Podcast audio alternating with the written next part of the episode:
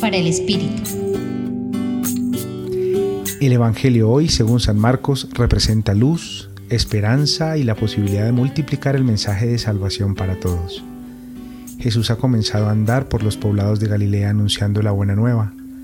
Asimismo ha decidido invitar a los doce y enviarlos también a esta importante misión, multiplicar esperanza. Los discípulos ahora son partícipes de la misión de Jesús. Y hay una manera de hacerlo, de dos en dos, pues así se pueden ayudar y ponen de manifiesto el sentido comunitario.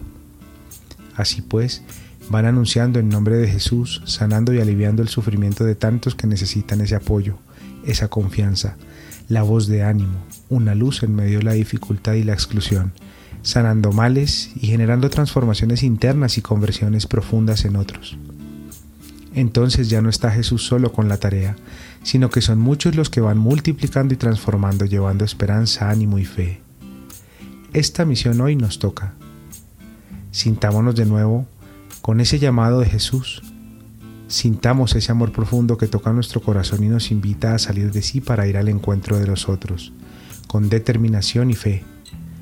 Renovemos nuestro compromiso y sumémonos a la misión, escuchando al afligido, consolando al triste y desolado, animando con un mensaje de aliento, comprendiendo, cuidando y orando por los que tienen quebrantos de salud. Seamos más comprensivos y solidarios. Estemos atentos a las necesidades de los demás y compartamos con entusiasmo lo que somos y tenemos, sin pretensiones, llevando el mensaje de esperanza y siendo luz en todas nuestras conversaciones, reuniones, encuentros. Hay muchos buscando y deseando ser transformados y sanados. Estemos atentos. Sintámonos constructores de comunidad, entrando a los corazones de otros con sencillez y ligeros de equipaje, al modo que Jesús y sus discípulos lo hicieron en aquel tiempo.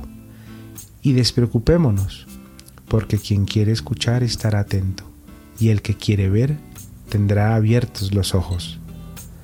Es un buen momento. ¿Y tú? ¿Te sumas a la misión?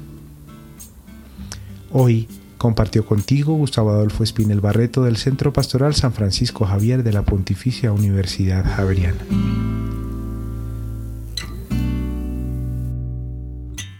Escucha los bálsamos cada día entrando a la página web del Centro Pastoral y a javerianestereo.com.